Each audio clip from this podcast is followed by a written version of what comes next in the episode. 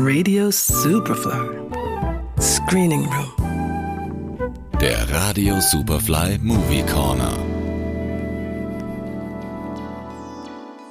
Bei der Entstehung eines Films ist ja eine Vielzahl an Berufen beteiligt, ohne die das fertige Produkt unmöglich wäre. Oft denkt man zwar nur an die Schauspieler und Regisseure und vielleicht noch an die Filmmusikkomponisten, aber schon deutlich weniger an die Drehbuchautoren. Dabei wäre ein Film ohne Drehbuch etwa so wie ein Fahrrad ohne Kette. Schaut vielleicht schön aus, fährt aber nicht. Ohne die Autoren gäbe es weder Handlung noch Figuren. Trotzdem werden sie allzu oft im Produktionsprozess ein wenig vernachlässigt. Ich habe mich mit der österreichischen Drehbuchautorin Agnes Pluch unterhalten, die momentan an der Serie Die Macht der Kränkung arbeitet. Und nicht nur Spannendes aus ihrem Arbeitsalltag erfahren, sondern auch wie eine neue Initiative der Drehbuchautoren sich für mehr Gleichberechtigung im filmischen Produktionsprozess einsetzt. Liebe Agnes Bluch, du blickst ja bereits auf eine lange Karriere als Drehbuchautorin zurück. Ähm, aktuell arbeitest du an der Serie Die Macht der Kränkung äh, unter der Regie von äh, Umut, Umut Dag. Äh, kannst du uns vielleicht einen Einblick in den Alltag so einer Drehbuchautorin äh, geben? Wie geht das vor sich, wenn man ähm, Ideen findet, wenn man das schreibt, äh, bis hin zum fertigen Buch? Gerne. Äh, vielleicht mache ich es gleich bei anhand der Serie Die Macht der wobei man auch dazu sagen muss, was das Spannende und manchmal auch Mühsame an meinem Beruf ist. Na, ich würde jetzt beim Spannenden bleiben, ist, dass wirklich jedes Projekt anders ist, äh, aber ich erzähle ganz kurz, wie es bei dieser Serie gelaufen ist. Da ist ähm, zuerst die Produktionsfirma, die Monafilm, eigentlich mit einem Sachbuch zu mir gekommen. Und zwar ist das vom Reinhard Haller, äh, der hat ein, der ist Gerichtspsychiater und hat mehrere Bücher geschrieben und unter anderem eben ein Buch, äh, das heißt Die Macht der Kränkung äh, und setzt sich damit auseinander, wie stark das Thema Kränkung auf uns alle einwirkt. Also ich glaube, Kränkung ist etwas, was wir alle kennen. Jeder kränkt einmal, jeder wird gekränkt und es ist eigentlich unmöglich, äh, nicht gekränkt zu werden oder zu kränken, aber man beschäftigt sich relativ wenig damit, obwohl so die Theorie von Reinhard Haller, da steht aber überhaupt nicht alleine damit da, äh, sehr oft Kränkungen am Beginn beispielsweise von Verbrechen stehen, äh, von Krankheiten stehen, von äh, Suchterkrankungen stehen, äh, ganz oft auch, ähm, und da komme ich jetzt schon so ein bisschen zum Inhalt, auch am Beginn von äh, Amokläufen oder Schussattentaten.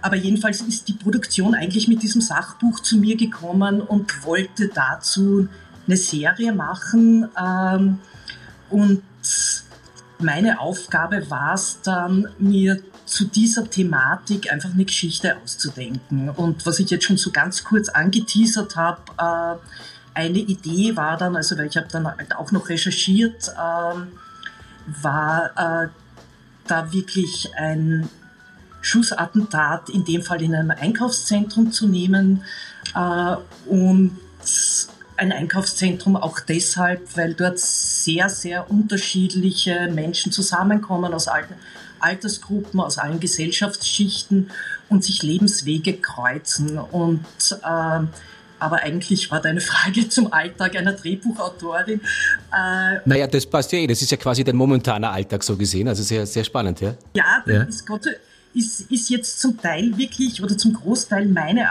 Arbeit abgeschlossen, in dem Fall auch äh, fast schon die Arbeit an der Serie abgeschlossen. Die wird Ende August voraussichtlich laufen im ZDF Neo und dann auch im ORF. Äh, aber im Grunde ist es so, dass man dann, da waren es wirklich gut äh, anderthalb, wenn nicht sogar zwei Jahre mit diesem Thema, mit den Geschichten, mit den Figuren zubringt, entwickelt, schreibt, dann ab einem gewissen Stadium natürlich auch im Austausch mit Redaktion von den Sendern und dann eben auch mit der Regie, was diesmal sehr, sehr angenehm war und ganz toll war, die Zusammenarbeit mit Umut. Und äh, in dem Fall war es wirklich auch die schöne Gelegenheit, bis zum Schluss involviert zu sein, also auch in die diversen Schritte, die dann äh, in, der, in der Produktion stattfinden, angefangen vom Casting äh, bis zum Schnitt, äh, bis jetzt eben zur Nachbearbeitung, war, war ich dabei, durfte ich dabei sein und das ist aber wirklich eher ein Ausnahmefall für uns Autorinnen. Also mhm. oft ist es so, dass wir zwar wirklich Jahre mit einem Stoff verbringen äh, und dann mehr oder weniger Kindsweglegung machen müssen und, und unser Baby weggeben und sehr, sehr wenig äh, mehr Überblick haben, was damit passiert. Mhm, mh. Ähm, auf das würde ich ganz gerne etwas später noch zurückkommen, auf diese, auf die Arbeitsbedingungen der Autoren. Ähm, ich wollte aber doch noch weiter fragen, jetzt trotzdem, ich meine, das ist ja in dem Fall ein sehr spezieller Fall gewesen, ähm, wie du Charaktere erschaffst oder wie du zu der Story kommst. Hast du da in dem Fall aber trotzdem eine fiktive Geschichte gebaut oder waren das auch Beispiele oder zumindest irgendwie ähm, Anregungen, die du aus Die Macht der Kränkung aus der Vorlage nehmen konntest? Äh, also waren da auch schon Geschichten drin, die man dann ausformulieren noch musste oder hast du alles quasi erfinden müssen?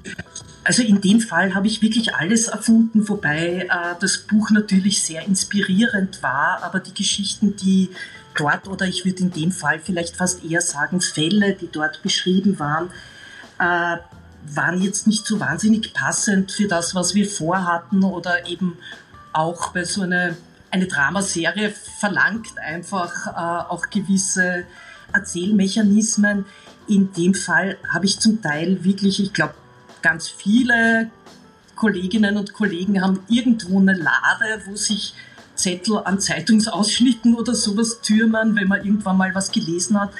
In dem Fall habe ich zum Teil wirklich auch in diese Lade gegriffen und, ähm, und, und mir da Anregungen geholt. Äh, an realen Beispielen und Fällen, wobei sich das meistens dann sehr weit entfernt, aber, aber um einen Denkansatz zu haben und auf der anderen Seite dann wirklich auch geschaut, um dieses Spektrum der Kränkung relativ breit abzudecken, also was da so an, ähm, an verschiedenen Spielvarianten ist, aber, aber im Grunde ist das alles auf meinem Mist gewachsen. Ja. Mhm.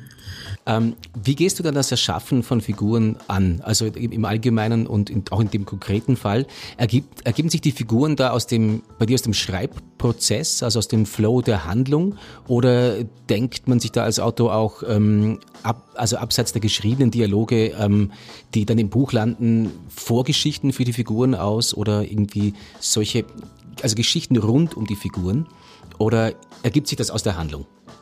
Äh, ja und ja, also okay. sowohl, als, sowohl als auch. Äh, ich bin eine Autorin, die äh, sich zwar schon immer sehr, sehr viel vorher überlegt. Also ich recherchiere, ich überlege mir zum Großteil auch Vorgeschichten zu den Figuren. Äh, Drehbuch, muss man sagen, ist auch ganz viel Struktur und baue Struktur und es ist aber trotzdem immer dann eigentlich so, dass ab einem gewissen Moment, wenn man wirklich schreibt, also man schreibt ja in so verschiedenen Entwicklungsstadien, aber wenn man wirklich ins Buch geht, äh, dass die Figuren dann schon ein Eigenleben entwickeln und sich zwar schon zum Großteil dem fügen müssen, was ich mir für sie ausgedacht habe, aber so wie sie dann äh, sich genau verhalten, fühlen, sprechen, denken, äh,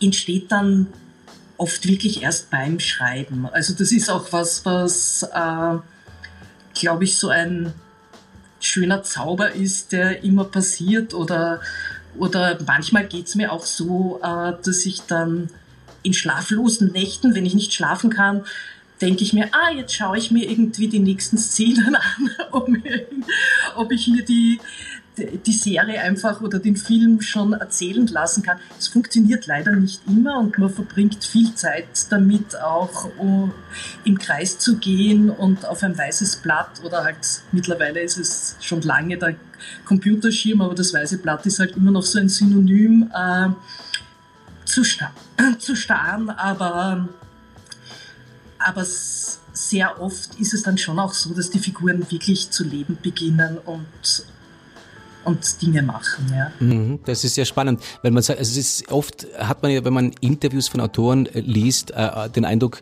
die gehen das ganz gern dann doch an, auch wie einen, wie soll ich sagen, mit fixen Arbeitszeiten, wo sie dann schreiben und danach ist einfach Freizeit. Und das klang jetzt aber, als ob du dann schon auch auf, auf diese, diese Inspiration sozusagen, dass die dann kommt mitunter auch und dann, dass man das quasi wie aufschreiben kann, dann was kommt. Ja, also das ist wahrscheinlich wirklich sehr äh, sehr geschönt jetzt. Ich bin schon jemand, der sehr äh, fixe Arbeitszeiten hat äh, und ich könnte das auch gar nicht anders. Also ich, ich muss mir schon so meine Struktur bauen. Ich glaube im Zuge von, ich will das C-Wort nicht sagen, sage es jetzt aber trotzdem von Corona und Lockdown haben das ja ganz viele erlebt, wie das ist, zu Hause zu arbeiten und äh, wir haben das einfach immer und ich glaube, da muss man sich bis zu einem gewissen Grad eine Struktur bauen äh, und sich Arbeitszeiten schaffen. Bei mir gehört zum Beispiel dazu, dass ich dann ab einem gewissen Zeitpunkt auch ins Kaffeehaus übersiedle und dort arbeite. Aber ich kann meinen Kopf dann leider nicht abschalten. Also das ist dann doch so, wenn man im Schreiben drinnen ist, dann äh, kann ich nicht den Stift weglegen und nicht mehr dran denken, sondern es arbeitet dann weiter. Ja. Aha, aha. Ähm, jetzt nochmal zusammengefasst, du hast vorher schon angedeutet, ähm, du hast jetzt an diesem Buch, an diesen Büchern für die Serie äh, circa zwei Jahre gearbeitet. Ähm, ist das die Regel? Also dauert der Schreibprozess für ein Projekt äh, immer so lang und, und wie viele Fassungen davon gibt es oder wie oft muss man das dann auch abändern? Also das ist so eine übliche Frage, auf die man ganz schwer eine genaue Antwort geben kann, äh, weil die zwei Jahre nicht unbedingt reine Arbeits- und Schreibzeit sind, sondern ähm, Film ist Teamarbeit auf der einen Seite und auf der anderen Seite ist es einfach auch ein wahnsinnig teures Produkt. Das heißt, äh, man ist auch sehr davon abhängig, dass es Menschen gibt, die das wollen und die Geld dafür in die Hand nehmen. Und oft ist es beispielsweise, also in die zwei Jahre ist auch schon einberechnet, dass man irgendwann mal das, ein erstes Konzept geschrieben hat, in dem Fall für die Serie und das dann auf Schreibtischen liegt, äh, bei Entscheidungsträgern, in dem Fall bei, äh, bei ZDF, äh, die eben die ersten waren, und man dann abwarten muss. Ähm, was die Fassungen anbelangt, äh, kann es sein, ich habe Drehbücher geschrieben, von denen ich neun Fassungen geschrieben habe. Ich habe äh, einmal in meinem Leben ein Drehbuch geschrieben, wo ich nur eine Fassung geschrieben habe, äh, wo ich jetzt auch immer sage, das glaube ich wird nie mehr wieder vorkommen, weil das eigentlich wirklich nicht üblich ist. Äh, aber meistens, das kann man schon sagen, verbringt der Autor bzw. die Autorin äh, Wochen, Monate oder eben Jahre mit, mit einem Projekt und einem Schreibprozess. Mhm, mhm. Du hast ja für deine Arbeit schon etliche Preise gewonnen, äh, auch und unter anderem den renommierten äh, Max Ophüls Preis 2003 für das Drehbuch zu Icarus und letztes Jahr die Romy für das beste Drehbuch für einen TV-Film für Balanceakt. Ähm, hast du bei, den, bei diesen Büchern schon beim Schreiben gemerkt, das ist jetzt ein, ein großer Wurf oder weiß man das erst im Nachhinein? Äh, dass überhaupt, es gibt schon Bücher oder auch manchmal äh, einzelne Szenen oder so, wo man sich selbst denkt, ah, das finde ich jetzt wirklich richtig gut. Äh, das ist bei mir eher selten, weil ich so eine ziemliche Zweiflerin bin immer äh, und, äh, und nicht so schnell überzeugt von etwas, aber es gibt glaube ich, dann auch da immer viele Komponenten, die zusammenspielen, äh, wie, wie gerade ein Thema. Also es gibt so ein, ein Drehbuch, für das ich auch einen Preis gekriegt habe, die Auslöschung. Äh, da ging es um Demenz äh, und das hat damals, glaube ich, auch oder hat überhaupt dann irgendeinen einen Nerv bei vielen Leuten getroffen. Also ich glaube, das ist auch etwas, das dann halt das, die Thematik äh, in der Luft liegt, aber aber ja, es gibt schon Drehbücher, von denen man selber mehr überzeugt ist oder wo man das Gefühl hat, ah, das läuft jetzt rund und, und das könnte gut werden. Ja. Mhm. Hat sich das mit den, bei dir mit den Preisträgern jetzt äh, gedeckt oder, oder ist das äh, eins, wo du sagst, ah, das ist jetzt, also das war eher ein Geheimtipp oder so? Also auf welches blickst du konkret am stolzesten zurück? Gibt das das oder ist es immer das aktuelle, abgeschlossene Projekt? Äh, ja, das ist, stimmt jetzt schon, dass das äh, hast schon was Richtiges gesagt. Also zumindest ist es äh, immer das konkrete Projekt, an dem ich gerade arbeite, ist ein Lieblingsprojekt äh, und in dem Fall die Machterkränkung mag ich schon besonders gern, auch weil es die erste Miniserie war, die ich geschrieben habe und das wirklich halt auch äh, zum Schreiben eine total schöne Arbeit ist, wirklich über längere Zeit äh, Figuren zu begleiten und etwas zu entwickeln. Also ich meine, es gibt ja eh so diesen Serienhype und ich glaube, alle wollen Serien machen. Jetzt mittlerweile eh schon nicht mehr so, aber es ist, ist schon was sehr Besonderes und sehr, sehr, sehr, sehr schön. Ähm, auf was ich persönlich zum Beispiel auch stolz bin, aber einfach, weil es eigentlich so gar nicht meiner meiner Persönlichkeitsstruktur entspricht, ist, dass ich mit dem Andy Prohaska äh, eben einen Horror-Slasher, also den zweiten Teil von In drei Tagen bist du tot gemacht habe ähm, und ich eigentlich mit, mit äh, Horror äh, oder mit Slasher-Movies gar nicht wirklich viel am Hut habe, sondern mich im Gegenteil sehr fürchte, aber es total spannend war, sich da so in ein Genre reinzuarbeiten und, äh, und sich ein bisschen selbst auch zu beweisen, dass man das kann. ähm, Jetzt haben sich ja vor kurzem die österreichischen Drehbuchautoren und Autorinnen äh, zusammengetan und einen Maßnahmenkatalog vorgestellt, äh, der die Arbeit und die Situation der Autoren in den Vordergrund rücken soll. Was war denn der Beweggrund für diese Aktion? Also ein bisschen was, ich würde sagen, es gibt einen Grund und es gibt einen Anlass und auch da, also der, der Grund ist sicher, dass äh, wir Drehbuchautorinnen und Autoren immer und gewohnheitsgemäß im Schatten stehen. Also und zum Teil hat das natürlich auch mit dem Beruf und vielleicht auch mit der Berufswahl per se zu tun, äh, dass äh, es meistens Leute sind, die jetzt nicht äh, so in die erste Reihe drängen, äh, sondern eben äh, gerne auch für sich mit Figuren leben und etwas entwickeln. Auf der anderen Seite ist es schon so, dass sich eine Zeit lang, und äh, das ist gerade dabei, sich ein bisschen zu ändern, äh, die den Autorinnen und Autoren mit rel relativ wenig Respekt begegnet worden ist. Also zumindest würde ich sagen, äh, ist es von uns so wahrgenommen worden. Es wird auf der anderen Seite würden das andere wahrscheinlich nicht so sagen. Ähm, und äh, den Anlass, den es gab, ist, dass die, dass Kolleginnen und Kollegen in Deutschland äh, Kontrakt 18 gegründet haben. Da gab es wirklich einen ganz konkreten Anlass. Das war damals der Deutsche Fernsehpreis, zu dem Autorinnen und Autoren von nominierten Produktionen nicht mal eingeladen worden sind. Das muss ich sagen, das ist was, das ich auch kenne. Also ich bin auch schon zu Produktionen, äh, wo ich das Drehbuch geschrieben habe, äh, zur Premiere nicht eingeladen worden oder, oder zum Abschlussfest, äh, wo es einfach ein Versehen war. Aber das ist, würde ich sagen, bezeichnend auch, welchen Stellenwert man hat in der Branche.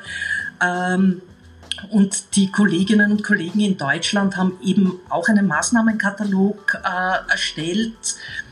Und äh, das war eigentlich ein bisschen der Anlass bei uns dann im Drehbuchverband zu sagen, äh, okay, es ist an der Zeit, dass wir Ähnliches machen. Es hat bei uns länger gebraucht, aus zwei Gründen. Der eine war, äh, wir haben das sehr lang in Arbeitsgruppen erarbeitet. Äh, wir haben es äh, vor allem auch dann mit den verschiedenen anderen Berufsverbänden, also unseren wichtigsten Partnern und Partnerinnen, Regie und Produktion und auch dem ORF vorab besprochen und vorgestellt.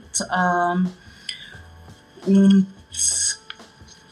und das hat natürlich auch Corona ein bisschen dazu gespielt, dass es jetzt länger gebraucht hat. Deshalb heißt es Drehbuch 2021, obwohl es schon früher entstanden ist. Mhm, mh. ähm, in dem Maßnahmenkatalog wird ja auch unter anderem darauf verwiesen, dass im internationalen Kontext äh, die Rolle von Drehbuchautoren eben viel höher eingeschätzt wird als hierzulande, aber auch als in Deutschland, hast du ja schon bereits angedeutet. Ähm, worin kann man so grob umrissen, also jetzt abgesehen davon, dass solche Dinge passieren, wie dass Autoren nicht eingeladen werden zu Preisverleihungen, wie, wie kann man das im Arbeitsalltag, ähm, äh, woran kann man es im Arbeitsalltag festmachen? Also ich glaube, ich habe vorher schon so ein bisschen von der Kindsweglegung geredet äh, oder wahrscheinlich ist die, der bessere Ausdruck, dass einem das Kind weggenommen wird. Äh, und vielleicht kann man das so, so umreißen, dass es oftmals die Praxis ist, dass man eben was schreibt und ab dem Moment, wo die äh, anderen Gewerke äh, des Films anfangen zu arbeiten, man kein Mitspracherecht mehr hat. Das heißt, man denkt sich Geschichten aus, man denkt sich Figuren aus und oftmals ist es so, dass äh, dann die Regieseite beispielsweise auch eine neue Fassung schreibt des Buches äh, und ohne dass man das weiß oder überhaupt zu sehen kriegt, äh, dass man eigentlich überhaupt keine keinen Einfluss mehr darauf hat, wie das Produkt letztendlich ausschaut, mit dem man das nur existieren kann, wenn man sich irgendwann mal selbst diese Geschichte ausgedacht hat. Äh, und ich muss aber ganz wichtig dazu sagen, erstens, dass das nicht immer so ist und dass es vor allem überhaupt nicht darum geht, da irgendwelche Machtspiele zu spielen oder jemandem anderen was wegzunehmen, sondern im Gegenteil, äh, dass wir sagen, wir wollen bis zum Schluss Verantwortung für unsere Geschichten übernehmen und wir wollen auch unser ganzes kreatives Potenzial mit einbringen und sind auch davon überzeugt. Und da gibt es eben auf Regieseite, auf Redaktionsseite, auf Produktionsseite sehr viele, die das genauso sehen, dass das für das Produkt letztendlich total hilfreich ist, wenn alle ähm, sich mit einbringen und, äh, und daran arbeiten, dass das Beste dabei rauskommt. Mhm, mh. Also das heißt, du hast es ja auch jetzt gerade schon sozusagen gleich äh, dementiert, wenn man nämlich die, die deutsche, die deutsche ähm, Variante dieser Forderung anschaut, also das ist ja ungefähr O-tonmäßig, ähm, die Autoren sollen Mitspracherecht bis zum Schluss, also bis zur Endfassung des Buches haben, äh, die dann von, von den Autoren autorisiert werden muss. Weil das klingt ja eben auf den ersten Blick fast ein bisschen nach Alleinherrschaftsanspruch, wenn man so will. Da geht es aber, es geht tatsächlich um ein Zusammenarbeiten, wie du sagst. Ja, und da würde ich auch, also die, die Punkte von Kontrakt 18 klingen, und das war auch sicher äh, aus deren Perspektive notwendig und auch so gewollt, klingen wirklich als reine Kampfansage. Wenn man mit den Kolleginnen redet, sehen die das natürlich auch ganz anders und äh, würden unter Garantie auch betonen, dass es um Zusammenarbeit geht, geht und es äh, gibt ja auch wirklich mittlerweile sehr, sehr viele Beispiele, wo das wunderbar funktioniert und äh, ich habe vorher vergessen, auf deine, deine Frage einzugehen, was jetzt so, was sich geändert hat oder was den internationalen Vergleich anbelangt. Das ist sicher, würde ich sagen, die, die Streaming-Plattformen und wahrscheinlich auch der große Serienboom, weil sich da gezeigt hat, wie wichtig eben die Autoren und Autorinnen sind, die das äh, kreieren und schöpfen. Da entstehen dann auch ganz eigene neue Berufsbilder, wie die äh, wie das Berufsbild des Showrunners äh, oder Head Autors und so weiter, die, die dann wirklich noch mehr Kompetenzen haben, um mitzureden. Äh, also ich glaube, dieses Berufsbild, entschuldige, dass ich die unterbreche, dieses Berufsbild muss man vielleicht fast ein bisschen nochmal erläutern, was da der Unterschied ist zu einem klassischen Autor oder einem Autor im klassischen Sinn. Also ein, ein Showrunner hat wirklich die kreative Oberhoheit. Also ich jetzt jemand wie beispielsweise Peter Morgan, der äh, The Crown geschrieben hat, was äh, sicher so ein sehr gutes Beispiel ist, der sitzt, also der sitzt eben dann wirklich, auch wenn das jetzt am Schluss steht, äh, sitzt dann wirklich beim Schnitt dabei, der spricht bei den Kostümen mit. Äh, also der ist derjenige, der wirklich total seinen kreativen Stempel aufdrückt, dieser Serie. Mhm, mh. Ähm, Jetzt ist es ja so, dass die Deutschen, du hast gesagt, sie haben das vielleicht etwas überspitzt formuliert, ähm, ihre Ansprüche, aber äh, Tatsache ist ja auch, ähm, dass, ähm, dass die Kritik eben dahin ging, dass wenn zu viele Menschen mitreden, zu viele Leute mitreden von, von eben Regie über die Redakteure äh, etc., dass dann die Inhalte, das Buch selber, die Geschichte verwässert wird, weil man eben zum Beispiel auf die Quote schielt, schielt und herauskommt am Schluss der kleinste gemeinsame Nenner. Ähm, wie ist denn da das, äh, die, die, Lage in Österreich? Wie ist das Verhältnis in Österreich zwischen Redaktion, Regie und Drehbuchdepartement? Äh, also ich glaube, dass es in jedem, ich hab, nachdem ich ja doch sowohl mit, äh, also mit Sat1 und ich habe mit ZDF und mit ARD und mit ORF zusammengearbeitet, also deshalb kann man das breiter fassen und das ist, glaube ich, äh, in allen Sendern gleich, dass es natürlich man manchmal in der Situation ist, sich äh, Menschen gegenüber zu sehen, die auch äh, ihre ganz persönliche Sicht eines Films durchsetzen wollen. Äh, und das widerspricht oft gänzlich dem, was die Grundintention eines Stoffes war. Oder ich sage es jetzt nochmal überspitzter, äh, das, was im, im Fernsehen sehr oft passiert oder immer verstärkt passiert, ist eben wirklich Königquote äh, und, und die Marktforschung, dass plötzlich irgendwelche Theorien äh, geschaffen werden. Ich sage jetzt mal, das erste Bild in jedem Film muss in der Grün, auf der grünen Wiese stattfinden und deshalb müssen Erwachsene mitspielen, sonst schalten die Zuschauer weg. Und das ist etwas, und da kannst du irgendwie einen Stoff schreiben, der eigentlich grundsätzlich nichts damit zu tun hat, aber wenn äh, dein Gegenüber vom Sender behauptet, das muss so sein, dann ist das natürlich ein extremer Eingriff. Äh, und da wird es ganz, ganz schwierig und das ist äh, jetzt vielleicht nicht besonders schön erklärt, aber der Versuch zu erklären, dass natürlich sich diese Maßnahmen auch dahingehend richten, dass das kreative Team, also sprich äh, Drehbuch und Regie und wirklich stark machen, um an einem Strang zu ziehen und eine gemeinsame Vision durchzusetzen. Sehr oft sind die Redaktionen ganz großartig und unterstützend und wollen auch das Gleiche, aber das ist natürlich nicht immer der Fall. Mhm, mh. ähm, die, also diese Frage nach dem Machtverhältnis auch zwischen Kreativen und Redaktionen ist ja eigentlich auch in Bezug auf deine eigene Biografie ziemlich spannend, weil du kennst ja beide Seiten. Du hast ja äh, vor langer Zeit auch in, in der ORF-Redaktion äh, Film und Serie gearbeitet. Ähm, hilft dir diese Erfahrung heute im Umgang auch mit Redaktionen? ich glaube, sie hilft vielleicht ein bisschen, um sich eben auch in diese Gegenseite hinein zu versetzen, äh, was es da wieder für Zwänge im Hintergrund gibt oder für Ängste oder für Unsicherheiten. Ähm, das, das kann, kann sicher, sicher helfen. Ähm, auf der anderen Seite äh, bin ich Gott sei Dank schon sehr lang weg davon. Also es, ich muss auch sagen, ich bin sehr froh, dass ich den Weg heraus aus dem Sender gewählt habe, weil ich glaube, äh, da wäre ich unglücklich geworden. Ähm, jetzt abschließend die Frage, wie könnte ähm, ein ausgewogenes Verhältnis zwischen Redaktionen und Kreativen ausschauen? Was müsste da, welche Mechanismen müssten da greifen oder müssten entstehen?